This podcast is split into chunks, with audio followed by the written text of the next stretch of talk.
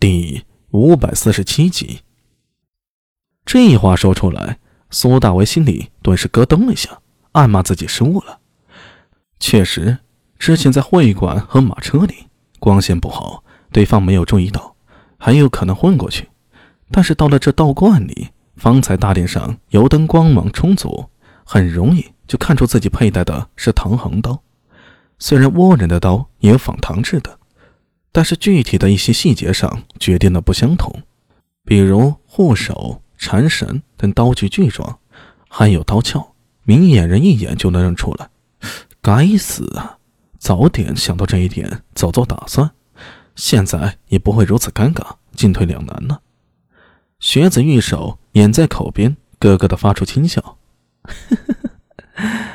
我其实一直都有一种感觉，我们也许在哪里见过。或许我们是老朋友，我猜的对吗？这句话将苏大为从懊恼中拉回现实，他缓缓呼了口气，平复内心的焦躁，抛去一些无用的情绪，让自己的精神再次高度集中。学子刚才说的这番话，无疑是打击了自己的信心了，动摇自己的心态，让自己产生了破绽。可惜他注定要失算了。自己带走薄春燕或许有困难，但想要脱身呢，并不是不可能的事儿。实在不行，只能暂时舍下薄春燕，再另寻机会了。苏大为心中想着，忽然感觉手指下的滑腻皮肤微微震颤。刚才一直沉默着被他抓住的人质薄春燕忽然开口了：“不如我们做一笔生意如何？”“生意？什么生意？”苏大为只觉得好笑，哼，你现在是我的阶下之囚，还想谈生意？是的。薄春燕似乎完全镇定下来，慢条斯理的说道：“僵持下去对谁都没有好处，我觉得大家完全可以谈一谈条件。条件放了你，你们会放我走吗？”苏大为心里感觉一丝异样。反问道：“火把光芒闪烁了一下，薄尘燕似乎闷住了，停了一停，他突然从唇齿间发出极细的笑意。我想请你闻一闻奴家身上的香气，到底是哪种香？香？”苏大为心里突然闪过一丝不安，下一刻他手指动了动，却发现自己的手不像方才一样听话了，仿佛多了一丝迟疑感。怀里的薄尘燕猛地转身，手掌间光芒一闪，一柄森寒的短臂抵在了苏大伟的脖颈上。橘红的火把光芒中，他的双眼细长，目里光芒闪动，好似毒蛇吐信一般。就在那里，慢条斯理的、不紧不慢的说道：“刚才的生意不用谈了，倒是想谈谈你的命值多少。”这位郎君想用什么来还自己的命呢？形势陡然翻转，苏大伟仿佛被点了穴一样一动不动，心中掀起了滔天巨浪。香气，那香！他的脑海中闪过方才进入大殿时鼻子嗅到的香气，那是薄春燕给老君上香后从线香上升起的香气。当时只觉得好闻。但现在回想起来，只觉得一股寒意从背心升起。邓西凉香道，自己居然忘了这一点。耳中听到薄春燕阴阴笑道：“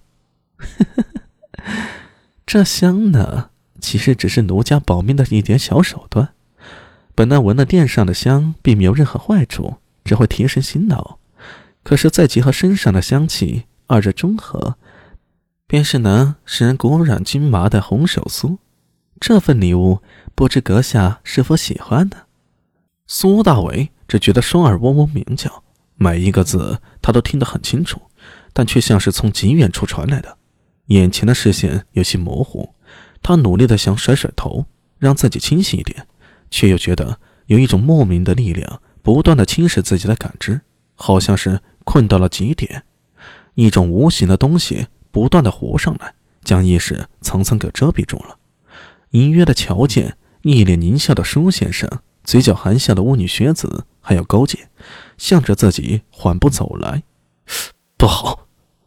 苏大伟猛地一口咬住舌尖，疼痛感令他的精神稍微一震。下一刻，他的肩膀一抖，背心向后一拱，轰隆一声，背后院墙崩塌，苏大伟的身体同时翻滚出去。别让他跑了，追上去！薄春燕两眼一瞪，心中杀意迸发。自从进入大堂以后，何曾被人抓到手里威胁过？好不容易让对方中了自己的暗招，要是这样还能让人给逃掉，以后还用不用在大堂地界上行走了？口里发出一阵冷笑，他的身形如箭一般从院墙破开的洞口穿了出去。高浅、学子还有舒先生几乎同时跟上，剩余的花郎武士反应稍慢了一瞬，但是也立刻行动，纷纷越过院墙。从两头包抄而去，反应最慢的是揉着青肿眼睛的倭人武士，心犹未泯呢。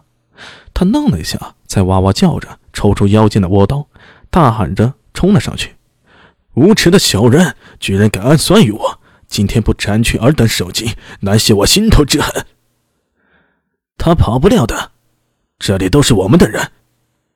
四周的黑暗与星月光芒交织在一起。在巨大的速度牵引下起伏变化，如惊涛骇浪。苏大伟此时大脑已经接近混沌了，只有一个念头，就是快走，绝不能让这些人抓到自己，否则死路一条。